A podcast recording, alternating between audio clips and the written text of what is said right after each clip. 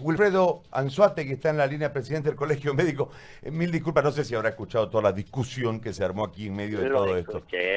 Gusto, gusto de saludarlo. Este, doctor, a ver, cuéntenos usted que ha estado en este marco, porque me parece que en realidad ustedes desde su posición intentan no colaborar, digamos, con terminar de generarle una descalificación casi total que en este momento la población tiene hacia el comité científico, hacia el eh, mm, ministerio, hacia las autoridades en salud, en fin, hay un descontento porque hay un temor muy fuerte y además este, los números noche a noche van metiendo más pánico en la gente. Pero cuéntenos sobre la reunión, sobre los acuerdos que eh, lógicamente ahora les permiten a los médicos actuar en lo que han denominado el, tratamiento precoz, pero además de eso, este, la otra parte, doctor, que es la que no mejora, creo, hasta hoy, ojalá que ya hayan encontrado una solución, que son los pedidos de ustedes en cuanto a personal, en cuanto a medidas de bioseguridad, etcétera, etcétera. Lo escuchamos, doctor, bienvenido. Gracias, Gary. Eh, de verdad que su comentario previo a la entrevista lo estuve escuchando y muy, muy bien acertado. Todo, todo lo que ustedes comentaron es verdad. La incertidumbre que existe en la población es tremenda. Si me va a sanar o no me va a sanar, qué medicamento voy a sanar, porque seamos sinceros. Yo enfermo de coronavirus, voy a tomar lo que me diga. Y para lo que esté al alcance mío, bajo el consentimiento o no del médico, lo voy a tomar. Así dice cualquier poblador. Si usted va, si usted lo analiza, eso es lo que dice. ¿Qué es lo que nosotros como profesionales en salud realizamos? Ver si la indicación está o no está dada. Y como usted lo dijo, no le vamos a pedir permiso al Ministerio de Salud para poder indicar un medicamento. Simplemente lo que se realiza es ver si existe o no existe una indicación clínica para la administración.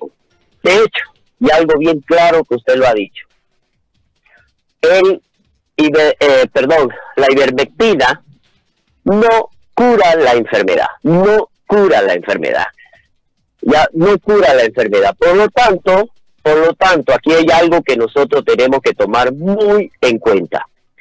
Está comprobado, está comprobado científicamente de el coronavirus, eh, perdón, la ivermectina actúa como como este eh, antiparasitario, como antiparasitario, ya de esa manera nosotros eh, científicamente demostrado, ya está científicamente demostrado, pero no se ha demostrado ahora científicamente de que el la ivermectina actúe sobre el coronavirus.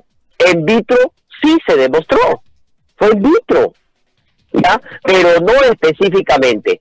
¿Qué es lo que ha hecho la gente ante, ante toda esta trifulca de que aparece un nuevo medicamento? ¿Qué pasó con la hidroxicloroquina? Se acabaron del mercado. No hubieron hidroxicloroquina donde comprar.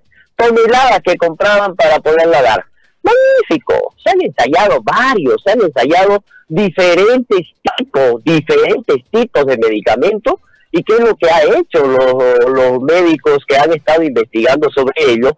Y dentro del cual está el Comité Científico Departamental, tratando de ser responsable con la utilización de los medicamentos, se forman esquemas de tratamiento y para formar un esquema de tratamiento se va uno a la fase en la cual se encuentra la enfermedad. ¿Es una leve, es una moderada o es una severa? Aquí hay algo que la población no sabe, o si lo sabe, lo pasa de largo, Gary. Y Jorge creo que está con usted también. Sí, sí. Aquí hay algo, sí, aquí, aquí hay algo que nosotros sabemos muy bien. El 80% de la población que se vaya a enfermar del coronavirus va a sanar con paracetamol o sin paracetamol, con un antigripal o tomando ivermectina o no tomando. Es decir, se va a recuperar como cualquier gripe, como cualquier gripe, como todos nos hemos enfermado de gripe alguna vez en nuestra vida o muchas veces en nuestra vida y sin tomar nada muchas veces sanamos. Eso ha sucedido y sucede actualmente con el coronavirus. Ahora viene el otro porcentaje, el 15%. Ese 15% que también lo sabemos es el que se va a internar, ese se va a internar. Puede ser que tenga los síntomas, que sean moderados, que lo lleve con una fiebre, etcétera, etcétera, y el otro que es severo, que ese es el otro 5% y que va a pasar a la terapia intensiva. Y ahí vamos a necesitar respiradores porque se va a descompensar hemodinámicamente, etcétera, etcétera. Entonces, ¿qué es lo que hemos tratado de hacer nosotros? Con esto de que el gobierno, nosotros en constante reunión sobre la ivermectina, le pasamos las conclusiones a la viceministra de la anterior reunión, de antes de ayer que habíamos tenido, donde se hacían ciertas recomendaciones a la población que también la población la conoce porque la di a conocer. Entonces, base a eso, ¿qué es lo que hacen en, el, en la Comisión Científica Nacional? ¿Qué es lo que hace? Aprueba que este medicamento, la ivermectina, sea incluido en los medicamentos eh, de utilización nacional, que se llama LINAME. Entonces, ¿qué permite eso?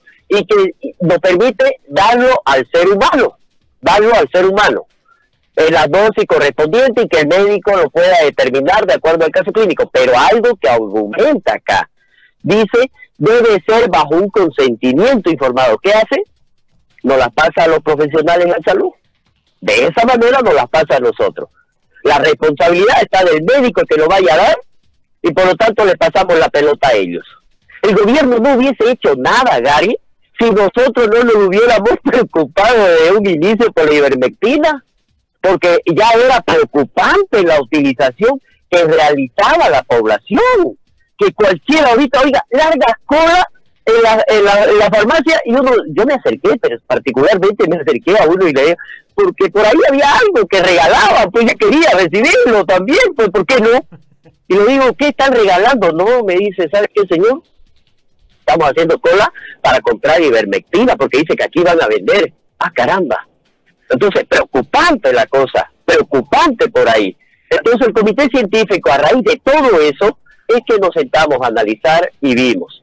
Lo invitamos al doctor Erlan Bacadía, Bacadía es excelente profesional, muy reconocido, muy reconocido y muy respetable en sus acciones.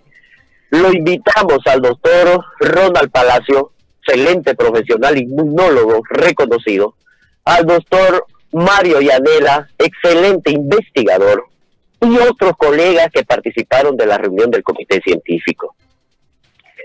Se determinó que una vez aprobada por el Ministerio de Salud, incluida en el INAME, entonces nos permitía realizar ciertas investigaciones científicas. Y así es como se forma un comité técnico científico a la cabeza que el comité científico lo determinó a la cabeza del doctor Erlan Bacadí para que nosotros podamos tener ya eh, un protocolo de cuánto va a ser la dosis necesaria para poderlo administrar, ya sean a los niños, a los adultos o a los adultos mayores. ¿Cuánto es lo que se necesita para que tengamos una dosis, una concentración específica en el plasma que pueda venir a actuar contra el coronavirus? Porque no hay, hasta ahorita, no olvidemos, no existen datos científicos. ¿Cuánto es lo que necesito para poder exterminar o eliminar al coronavirus de mi sistema. Por lo tanto, en base a todo ello, Gary, es que este comité técnico científico nos va, mañana se va a reunir nuevamente para poder ya tener los protocolos, cuánto es, cuánto le vamos a dar en los niños, en los adultos, en los adultos mayores, cuánto le vamos a administrar a si es al paciente sintomático o asintomático o aquel que está internado, en qué fase de la enfermedad le vamos a dar. Eso ya hasta el día jueves le he pedido yo personalmente en el comité científico de que nos haga llegar al colegio médico o al doctor Erlan Bacadie porque nos juntamos el, bar, el jueves a las cuatro y media nuevamente este comité técnico científico para iniciar el trabajo de estudio científico con el grupo de pacientes. Eso es referente a todo y haciendo un análisis completo, Gary, desde cuándo se empezó a utilizar la ivermectina y por qué el accionar del colegio médico desde un inicio, por qué eh, nosotros comunicábamos de que no debemos automedicarnos, que no es conveniente, que no es preventiva, no porque yo esté ahorita charlando con usted, venga y me ofrezca la ivermectina, me la voy a tomar y de aquí que estoy de ida a una reunión de la vida primero de mayo para ver las condiciones en que se encuentran y si hay alguien allá enfermo va a evitar que yo me enferme. No, Gary, no. Y eso lo tiene que tener bien clara la, la población si yo tomando la ivermectina me voy a desparasitar 100%, porque así científicamente está demostrado, pero no científicamente demostrado que me vaya a evitar que yo me enferme del coronavirus si yo lo tomo estando asintomático y no positivo para COVID. Eso referente a la ivermectina. Ahora, referente Sí, perdón, perdón, doctor, perdón, lo escucho. Sí, referente a los equipamientos, si, si tenemos o no tenemos las condiciones. Mira, es muy lamentable, Gary, es muy lamentable. Ayer nosotros en plena lluvia salimos, así como estoy de ida ahorita a la, a la vida primero de mayo, a visitar las cuatro redes de primer nivel. Lamentable que dan ganas de llorar, escuchar a los profesionales en salud que no tienen las condiciones mínimas para poder atender a un paciente con COVID-19. No existe un plan de contingencia, un plan estratégico que haya sido administrado o suministrado por, eh, por la alcaldía o por el, la gobernación. No existe.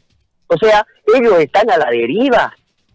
Por lo tanto, existe falta de equipamiento, falta material de bioseguridad, falta el EPP, que es el equipo de protección personal, no tienen mascarillas, no tienen eh, barbijo, los guantes se acabaron, los barbijos tenían para nueve en uno, nueve, nueve barbijos desechables, por lo tanto, este, Gary, eso es muy lamentable.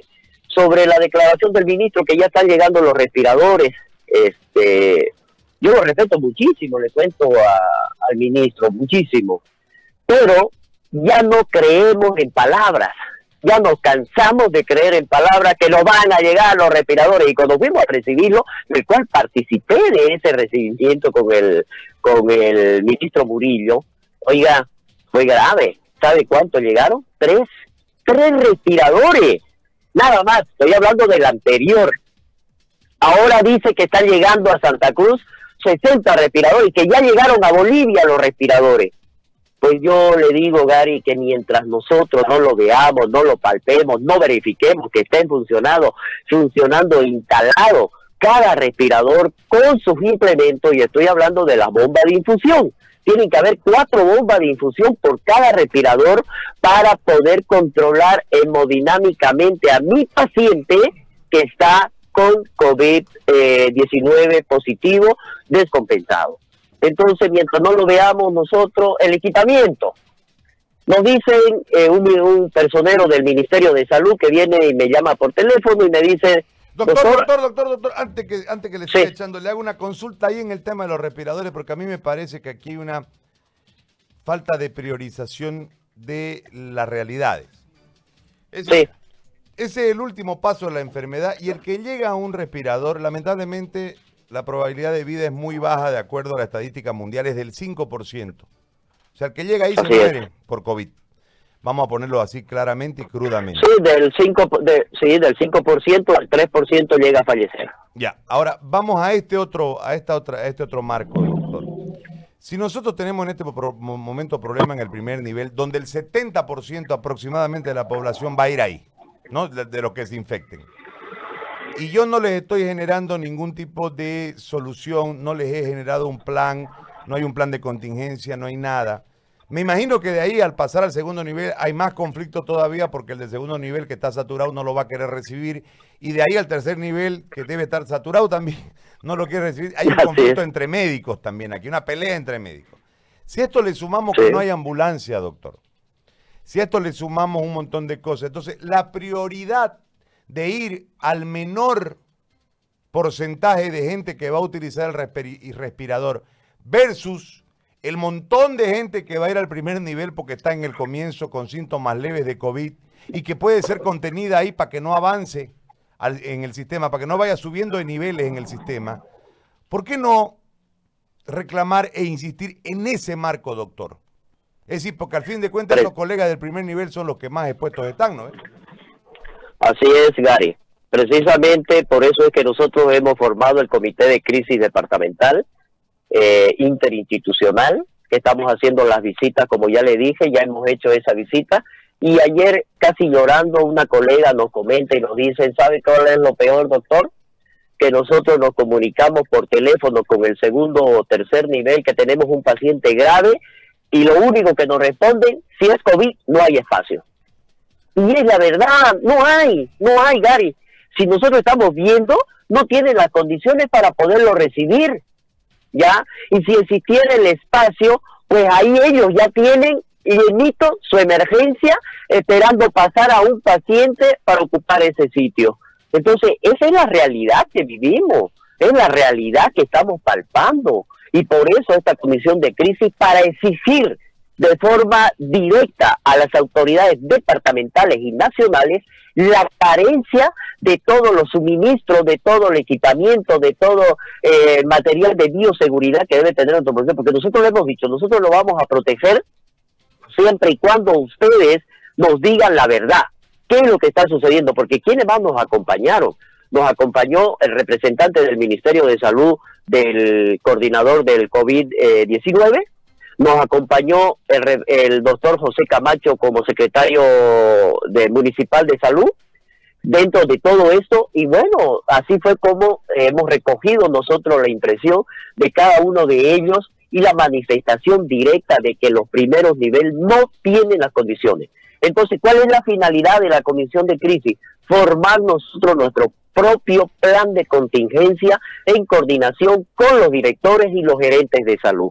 Creo que esa va a ser la única forma que nosotros podamos paliar en poco, un poco más esta pandemia, Gary, ante la necesidad que tenemos y ante no ser escuchados por las autoridades departamentales de que lo que falta es la verdad que dice cada uno de los centros. Y eso para llamar también un poco la atención de las autoridades departamentales. Nosotros lo vamos a hacer, lo reclamo, porque si no, también lo vamos a hacer las visitas con los fiscales eh, fiscal eh, legales para poder nosotros cubrirnos también las espaldas, que no es porque no queremos nosotros atender, sino porque no tenemos las condiciones necesarias o porque no hay el espacio necesario para poderlo atender. Eso, Gary, en cuanto a ello. Muy bien. Doctor, como siempre, muchísimas gracias. Lo dejamos eh, en libertad para que pueda desarrollar su hoy eh, las inspecciones y demás para, lógicamente, después tenerlas. Es largo el viajecito, son 64 centros de salud, ¿no? Así es, así es Gary. Ayer le hemos pasado hasta las 5 de la tarde visitando las cuatro redes desde las 7 de la mañana, pero lo logramos Gary, lo logramos. Y vimos las necesidades principales del primer nivel. Ahora nos toca el segundo nivel.